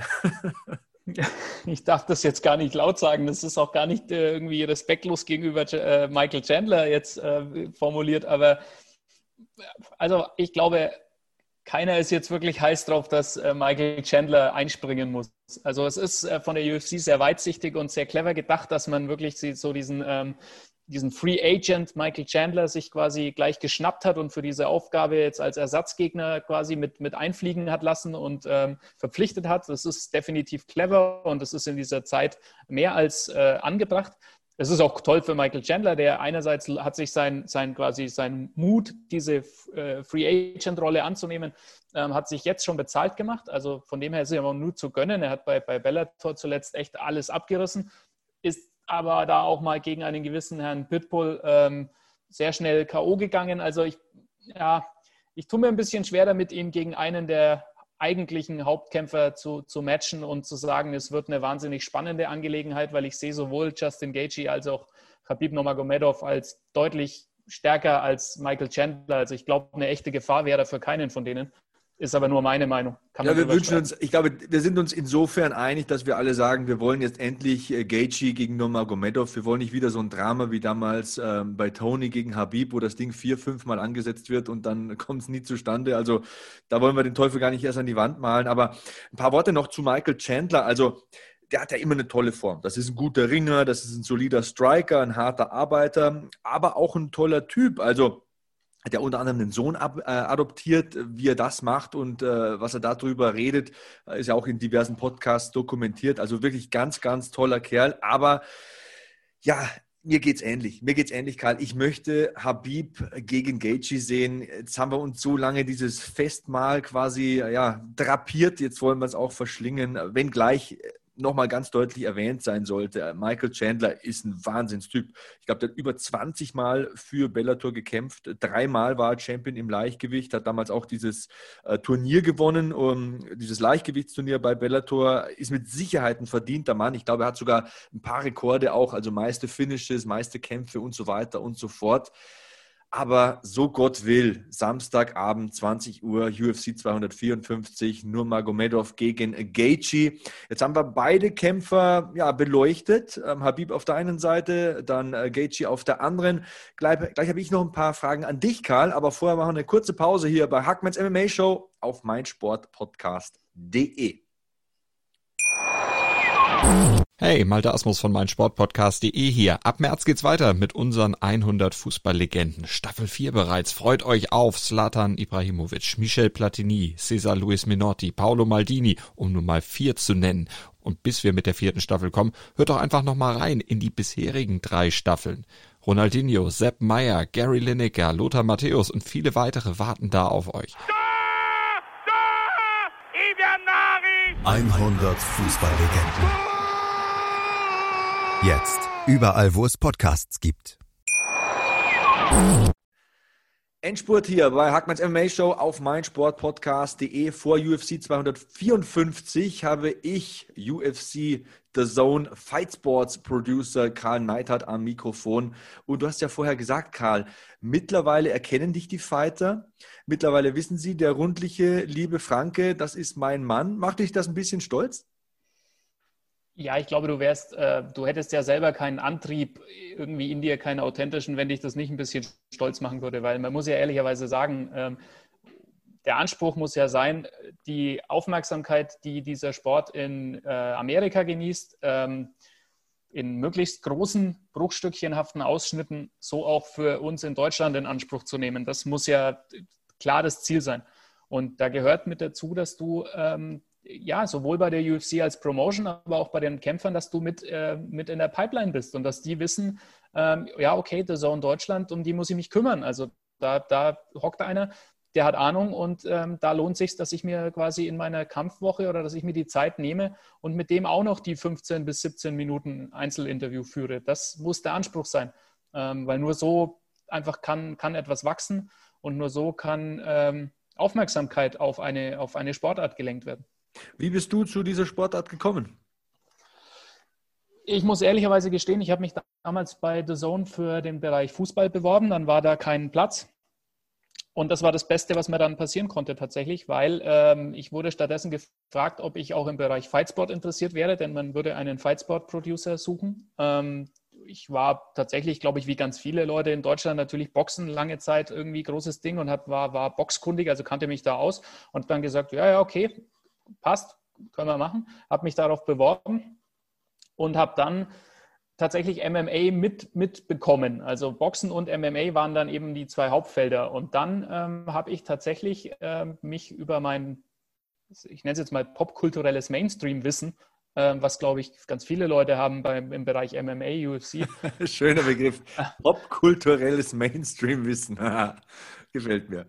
Ja, und, das, äh, und, und darüber hinaus habe ich dann angefangen, mich einfach wirklich reinzufräsen. Und ich habe das Glück, oder ich glaube, das, das, das hilft zumindest. Ich habe äh, einen, einen Bachelor- und Masterabschluss in Kulturwissenschaften, war also schon immer sehr interessiert an eben anderen Kulturen und was da, wie, wie da gewisse Dinge gesehen werden. Und das ist ja bei diesem Sport ganz zentral, weil dieser Sport in Deutschland doch nach wie vor in der Ecke steckt, in die er meiner Meinung nach nicht gehört. Und wenn man das aber vergleicht mit Ländern aus dem osteuropäischen Raum oder mit Ländern aus dem asiatischen oder südamerikanischen Raum, dann hat ja Kampfsport, Ringen, äh, Kickboxen etc., das hat ja dort einen ganz anderen Stellenwert und dementsprechend ist einfach Kampfsport da schon viel länger, viel intensiver auf der, auf der, auf der Karte. Und ähm, ja, so habe ich angefangen, mich einfach dann reinzuarbeiten, mich zu begeistern, Podcasts zu hören, mich mit Experten auszutauschen, weil du brauchst halt einfach nicht glauben, dass du dann alles weißt, weil es geht ja gar nicht. Aber du musst lernen und du musst Bock haben und du musst dich austauschen und du musst dich vernetzen und du musst bereit sein, ähm, auch mal zu sagen, das und das weiß ich nicht, erklär es mir doch mal oder können wir darüber mal reden und so wird man schlauer. Aber das ist alles ein, ein Teamsport am Ende auch und ähm, das sagt der Tony Ferguson immer so schön, Teamwork makes the dream work. Und so war das in dem Fall auch definitiv. Was macht der The Zone Fight Sports Producer so Tag ein, Tag aus? Ja, also es geht tatsächlich darum, nachdem wir ein, ein, äh, ein Business sind, das natürlich davon, davon lebt, äh, dass es äh, ja, Zuschauer und eben Abonnenten generiert, ähm, muss ich natürlich dafür sorgen, dass Events ähm, und, und ja, Live-Events, Live-Sportveranstaltungen als sehenswert empfunden werden da draußen. Und das ist die Aufgabe, sich tagtäglich zu überlegen, okay, welche Interviews brauchen wir, welchen quasi nicht live Inhalt brauchen wir, um Leute auch anzusprechen, um sie darauf aufmerksam zu machen. Wie sehr muss das auch einfach eben dann an dem popkulturellen Mainstream-Wissen andocken äh, im ersten Schritt und vielleicht erstmal nicht für die Mega-Experten sein, ähm, sondern erstmal einfach Spaß machen, Interesse generieren und dann eben das Interesse weiter aufbauen und aber auch schon die Möglichkeit bieten, dass The Zone jetzt eben nicht nur für die Hardcore-Experten ist, sondern dass The Zone auch Angebote hat für Casuals, die sagen, okay, wir, wir hätten Interesse, da mehr draus, mehr drüber zu lernen. Ähm, und ja, diese Strukturen zu entwickeln, die Inhalte sich zu überlegen, Konzepte zu entwickeln, Menschen dann wiederum anzuschreiben und Menschen zu, zu finden, die Lust haben, mit uns diese Konzepte umzusetzen. das ist die Aufgabe. Und natürlich eng an der UFC als eben unser Partner dann dran zu bleiben, da immer den Austausch zu suchen, immer zu nerven, immer zu pieken, immer zu sagen, hey, können wir nicht das machen, können wir nicht das machen. Das ist die Aufgabe. Also einerseits zu konzeptionieren und zu planen und andererseits einfach so eine kleine journalistische Pestbeule bei der UFC zu sein und ständig zu pieksen und zu sagen, Leute, gebt mal was her. Schön weiter zu eitern quasi als Pestbeule. So muss das sein. ähm, ja, wir überlegen uns ja auch sehr viel, was den Kommentar betrifft. Du hast ja gesagt, es gibt ja immer diesen Spagat ähm, zwischen Hardcore-Fans und den Casuals. Also wir haben uns da wirklich auch schon die Gehirne zermartert und in äh, Meetings und Telefonkonferenzen darüber gesprochen. Ich glaube, das ist auch ein wichtiger Punkt, den wir den äh, Zuschauern beziehungsweise hier in diesem Fall Zuhörern mal an die Hand geben sollten. Aber nochmal eine ganz andere Frage. Was fasziniert dich denn mittlerweile, wo du jetzt so tief drinsteckst in der Materie am MMA? Ehrlicherweise die, die Menschen. Aber das ist auch was, weswegen ich immer Journalist werden wollte. Und das, so geht es mir einfach jetzt auch. Mich interessiert, mich begeistern die, die, die Menschen, mich begeistern die eben unterschiedlichen Kulturkreise, die in diesem Sport zusammenkommen. Ähm, mich begeistert auch tatsächlich, wie fortschrittlich MMA ist. Weil wenn man mal das jetzt hart auf hart sieht, im MMA haben Frauen die Chance, genauso viel zu verdienen wie Männer. Im äh, MMA ist es mittlerweile selbstverständlich, dass Frauen in einem Main Event stehen, was absolut selbstverständlich ist, aber eben lange Zeit gar nicht so selbstverständlich war. MMA hat tatsächlich wahnsinnig viel in Sachen Völkerverständigung getan, glaube ich. Also diese, diese gegenseitige Toleranz auch in den Gyms, das sind absolut ähm, bunt gemischte Räume, wo ganz unterschiedliche Religionen, Nationalitäten, Einstellungen aufeinandertreffen und miteinander friedlich und zielgerichtet koexistieren. Also MMA ist in vielerlei Hinsicht absolut viel fortschrittlicher als manch anderer Sport und vor allem als manch anderer Gesellschaftsbereich. Und das finde ich absolut begeisterungsfähig, dieses ganze Thema. Und dann natürlich, indem du tiefer reinwächst, ähm, ist einfach auch, auch die, die Technik, die Taktik, wie viel da wirklich, wir haben es bei Trevor Whitman vorher angesprochen, wie viel da wirklich am, am Reißbrett entwickelt, getüftelt, äh, weitergeschraubt wird, wie dann Dinge angepasst werden in so einem Kampfverlauf. Da steckt so viel Hirn und da steckt so viel Leidenschaft und so viel Arbeit drin. Und äh, ja, also das, das fixt einen schon ziemlich an finde ich. Ja, es ist äh, einfach ein, ein, extrem unerschöpfliches Thema. Also das merke ich auch am, am aktiven Training. Also ich bin ja im Jiu-Jitsu-Training. Momentan ist es wieder ein bisschen schwieriger mit Corona und so weiter. Aber auch da merkt man ja jeden Tag, dass man was Neues lernt, dass man etwas entdeckt, was man so noch nicht wahrgenommen hat und so weiter. Worauf ich aber hinaus will, ist ähm, aktives Training. Ist das was für dich? Ja, ich müsste definitiv mehr machen. Ähm, aber ich bin ehrlich, ich äh, lebe in glücklicher Ehe und äh, habe äh, neben, diesem, neben diesem Beruf, der einfach in Abstimmung mit äh, US-amerikanischen Partnern eben auch nicht am Nachmittag endlich mal dann irgendwann aufhört, sondern ähm, da werden die Tage auch gerne und regelmäßig mal länger. Und da bin ich ehrlich, dann ähm, ist mein Fokus, wenn ich mal frei habe, tatsächlich viel zu wenig auf Sport und doch mehr auf äh, mal gemütlich irgendwie einen Film gucken mit meiner Frau oder mal was Schönes kochen gemeinsam und äh, ja, äh, auch das Eheleben rechtfertigen, weil wenn ich jetzt parallel zur Arbeit, wenn ich dann also, also zusätzlich dazu noch weg wäre ständig und noch irgendwie im Gym rumhüpfen würde, dann wäre es vielleicht für meinen Körper gut, aber ich glaube für mein Beziehungsleben weniger zuträglich. Ja, du bist sexy genug, ne? Und du hast über die. Gut, dass das ein Podcast ist. du hast über die Faszination der Personen gesprochen. Ähm, wer fasziniert dich denn als Typ mehr? Oder besser gefragt, wer fasziniert dich wie beim Duell Gaethje gegen Khabib? Khabib ist einfach dieses, dieses Mysterium letztendlich. Also er ist einfach sehr schwer zu greifen und äh, ich meine die Tatsache, dass er mit seinem Trainer nicht wirklich über die Auswirkungen, äh, die emotionalen Auswirkungen von dem Versterben seines Vaters, dass, dass das einfach in seinem intimsten Umfeld noch nicht mal wirklich besprochen wird, zeigt ja, wie der Typ tickt und zeigt ja auch, wie, wie viel der mit sich selbst auch ausmacht. Ähm, deswegen glaube ich, bleibt der immer so ein paar Prozent unerschlossen für uns und dieses Mysterium macht es einfach aus, gepaart mit dem, mit dem, mit dem Kampfrekord und mit der Dominanz ähm, ist das einfach so eine ganz spannende, mystische Ikone.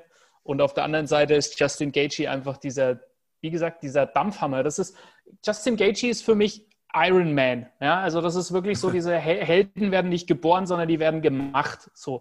Und Justin Gaethje ist einfach einer, wenn der Champion würde, wäre das ein gemachter Champion. Und zwar auf, auf die bestmögliche Art und Weise gemacht. Also konstruiert, geschraubt, zusammengeschweißt und einfach dann reingeschickt und immer dieses, wie bei wieder den Ironman-Anzügen, ja, immer weiterentwickelt, immer verfeinert und so. Das, das finde ich, macht so diese beiden Typen aus bis äh, auf den Tony Stark. Das ist ja nicht so, ne?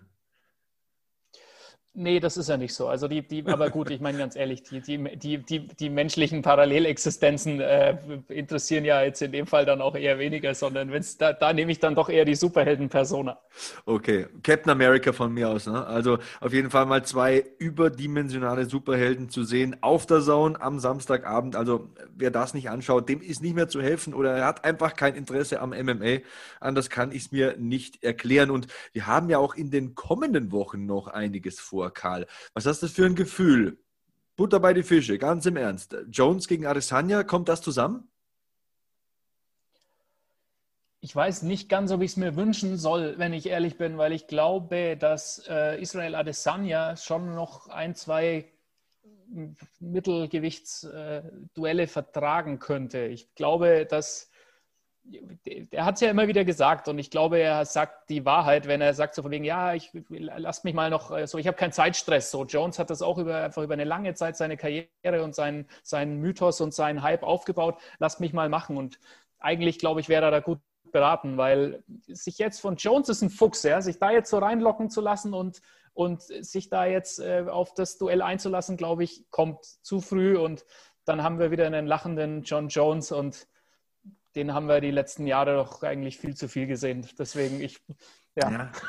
Ich, ich, bin mir nicht sicher. Ich denke halt, vielleicht in ein, zwei Jahren, wenn John Jones jetzt wirklich ins Schwergewicht geht, wenn er jetzt wirklich da seine Squats und seine Deadlifts macht und Hühnchen und Reis isst und versucht wirklich ein Schwergewichtler zu werden, dann ist er halt auch Mitte, Ende 30 irgendwann. Und ich kann dir aus eigener Erfahrung sagen, das geht nicht mehr so leicht runter. Ne? Und Adesanya wird einfach nicht höher kämpfen können als äh, Halbschwergewicht. Also er wäre ein aufgeblasener Halbschwergewichtler. Ich bin mir da sehr, sehr unsicher. Ich denke, also das ist meine Ansicht, je früher, desto besser. Das ist jetzt das Gegenteil von dem, was du sagst, aber ich hoffe, mein Punkt kommt drüber. Also ich denke, Adesanya kann jederzeit ins Halbschwergewicht mit einem halben Jahr Vorbereitung, aber bei Jones wird irgendwann der Zeitpunkt erreicht sein, wo es kein Zurück mehr gibt. Ähm, verstehst du, wo ich herkomme? Ja, definitiv. Also es ist ja immer so, dass auch für solche, für solche Superfights, es gibt einfach einen Zeitkorridor. So. Genau. Und, ähm, und ja, Klar, aber die Frage ist natürlich, solltest du dich als Israel Adesanya von diesem Zeitkorridor unter Druck setzen lassen? Also wenn, dann ist ja der Druck auf der Seite von Jones tatsächlich. So, und dann soll Jones doch mal beweisen, wie sehr er diesen Kampf auch wirklich will am Schluss. Ob, ob, oder ob er sich eigentlich viel mehr an dem, an dem Pieksen und Triezen erfreut ähm, und sich darüber freut, dass Adesanya da fröhlich mitmacht. Ähm, oder ob er den Kampf wirklich will. Also dann, da liegt der Druck ja, wie gesagt, eh eher auf der Seite von John Jones. Deswegen bin ich da sehr gespannt. Für, für Izzy bin ich der Meinung, dass es ihm und auch seiner Rolle innerhalb der Company gut tun würde, ähm, das noch ein bisschen vor sich herzuschieben und zwar nicht negativ, sondern einfach als Kämpfer zu reifen, ähm, eben auch möglicherweise diesen Aufstieg ins Halbschwergewicht zu machen, ihn vernünftig, ihn bewusst, ihn in der richtigen Geschwindigkeit zu machen. Ähm, aber das ist, wie gesagt, ich bin da vielleicht auch nicht selber von meiner Persönlichkeit her nicht hitzköpfig genug, um ihn da schnell reinzuschmeißen, um größtmögliches Spektakel möglichst schnell zu haben, weil was bringt uns denn allen schnelles Spektakel mit Jones gegen Adesanya dafür, dass dann eigentlich möglicherweise einer der größten Stars der Zukunft verheizt wurde für einen Superfight? Ja. Das fände ich schade, wenn ich ehrlich ja. bin. Ja, genügend Zeit ähm, ist auf jeden Fall mal dafür Poirier gegen McGregor. Ähm, was wäre dir lieber gewesen? Wie von Conor McGregor vorgeschlagen, November bzw. Dezember oder wie jetzt von Dana White vorgeschlagen, Januar?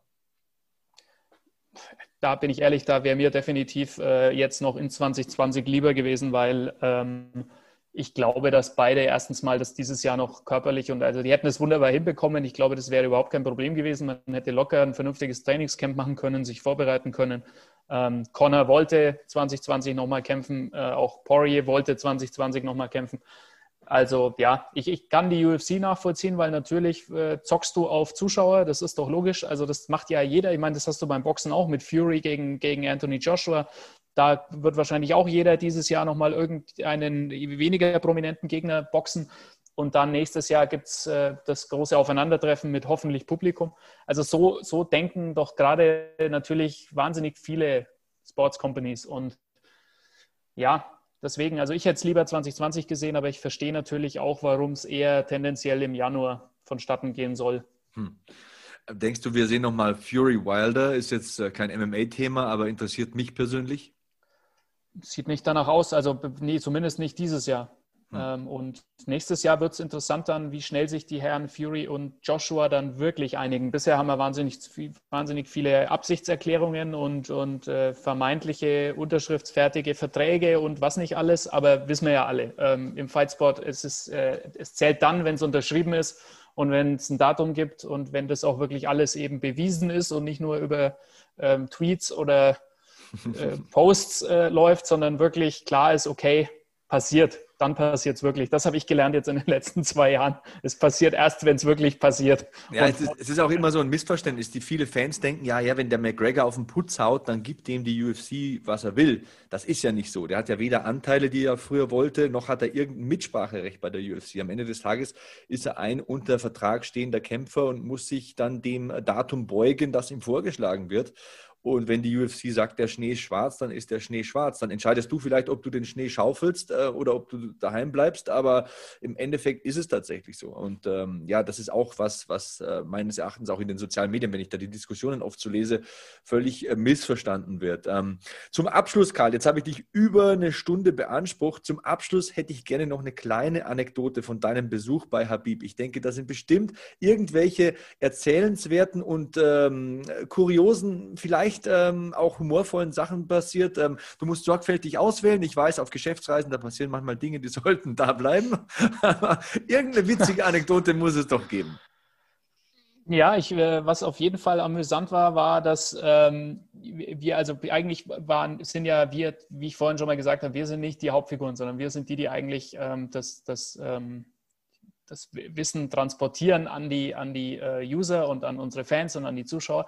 Ähm, in dem Fall, erstens mal wurden wir regelmäßig, unser ganzes Team von einer Horde von äh, Kindern aus Usbekistan um, umringt und mussten selber für äh, Fotos posieren und für, für Postings und sonst was. Also das war schon mal sehr ungewohnt. Also wir waren als The Zone-Team tatsächlich auch ein Highlight, gerade für die, für die Kinder dort. Ähm, das fand ich schon mal sehr ähm, sehr beeindruckend, weil ich das einfach überhaupt nicht gewohnt bin und weil das auch wirklich überhaupt nicht mein Ding ist. Aber das war mal anders. Ähm, generell weniger lustig als beeindruckend die Atmosphäre dort. Also auch da wieder, was MMA für, für, die Menschen dort bedeutet und wie die Menschen dort einfach hinter ihren Sportlern stehen und wie, wie gesagt, welche Ausmaße der Sport, jetzt auch mal jenseits von Khabib, welche Ausmaße der Sport dort hat, das ist unfassbar und ähm, schwer beeindruckend. Und eine lustige Anekdote war tatsächlich, wir durften ein Interview machen mit äh, Roy Jones Jr., der jetzt im November ja gegen Mike Tyson boxen will. Ähm, der war als Ehrengast äh, dort mit vor Ort und den durften wir interviewen und auf dem Weg zu der Loge, in der Roy Jones Jr. gewartet hat, ähm, sind wir in den zweiten Stock von dem Gebäude gefahren mit einem Aufzug und der Aufzug geht auf und ich laufe direkt in Gerard Depardieu rein. Das war für mich doch äh, eine etwas irritierende, aber doch lustig, lustige Erfahrung, weil den hätte ich jetzt überall erwartet, aber in Usbekistan doch eher nicht. Ja, wann trifft man schon mal Obelix? Ne? Der Karl hat es gemacht in Usbekistan. Glaubt dir kein Mensch, aber es ist tatsächlich so. Karl, das war ein super interessantes Gespräch. Ich hoffe, dass du mal wieder reinkommst. Wir telefonieren ja sowieso fast täglich. Da können wir auch gleich mal wieder einen Podcast aufnehmen. Also hat mir mega Spaß gemacht. Ich denke, es war auch mal gut zu hören für die Hörer, was da bei der Zone so abgeht, wie viel Gedankengut da tatsächlich investiert wird und wie sehr ihr da rattert und arbeitet, dass da das bestmögliche Produkt auf die Schienen gestellt wird. Und ja, wo das Produkt dann hinfährt, sehen wir ja wieder am Samstagabend. Und äh, das ist nochmal deine Überleitung, deine Steilvorlage. Du darfst nochmal ein bisschen Werbung machen für The Zone, denn da gibt es am Samstag die UFC zu sehen. Ne? Ja, erstmal nochmal vielen Dank an dich, Sebastian. Danke für die Einladung und danke auch an deine Arbeit, die du einfach als Kommentator dazu mit reinbringst, jedes Mal, um eben dieses Produkt auch in Deutschland größer zu machen, um einfach die UFC den deutschen Fans näher zu bringen. Sebastian und Peter Sobotta am äh, Samstag um 21.30 Uhr beginnt tatsächlich unser Vorlauf zum Main Event. Also wenn ihr ein bisschen Bock habt, euch ja, äh, Vorberichte, Analysen ähm, reinzuziehen, dann schaltet doch um 21.30 Uhr auf die extra dafür sich öffnende Kachel bei uns auf der Plattform. Ansonsten ab 20 Uhr die Main Card eben bis inklusive Co-Main Event von Marc Bergmann, Andreas Kraniotakis und Elias Stefanescu betreut. Und ansonsten haben wir ja schon erwähnt, auf der Plattform gibt es alles Mögliche zu gucken, von Analysen über Exklusivinterviews, über äh, UFC Original Content. Da gibt es einiges, womit man sich vorbereiten und anfixen kann für das große Event dann Samstag, 24. Oktober, UFC 254, Khabib gegen Gaethje. Nicht verpassen. So ist es. Da droppte das Mic und das war Karl Neidhardt, der Zone Fight Sports Producer. Karl, wir sehen uns am Samstag und wir hören uns diese Woche nochmal, denn es ist Fight Week. UFC 254 steht vor der Tür und ich habe noch einiges darüber zu reden, loszuwerden, zu analysieren. Also, bleibt sicher, bleibt sauber, bleibt safe. So long, Hackman out.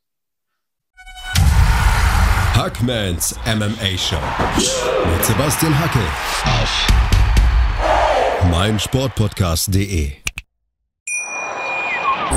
Wie baut man eine harmonische Beziehung zu seinem Hund auf? Puh, gar nicht so leicht. Und deshalb frage ich nach, wie es anderen Hundeeltern gelingt, beziehungsweise wie die daran arbeiten. Bei Iswas Dog reden wir dann drüber. Alle 14 Tage neu mit mir, Malte Asmus und unserer Expertin für eine harmonische Mensch-Hund-Beziehung, Melanie Lippisch. Iswas Dog mit Malte Asmus. Überall, wo es Podcasts gibt.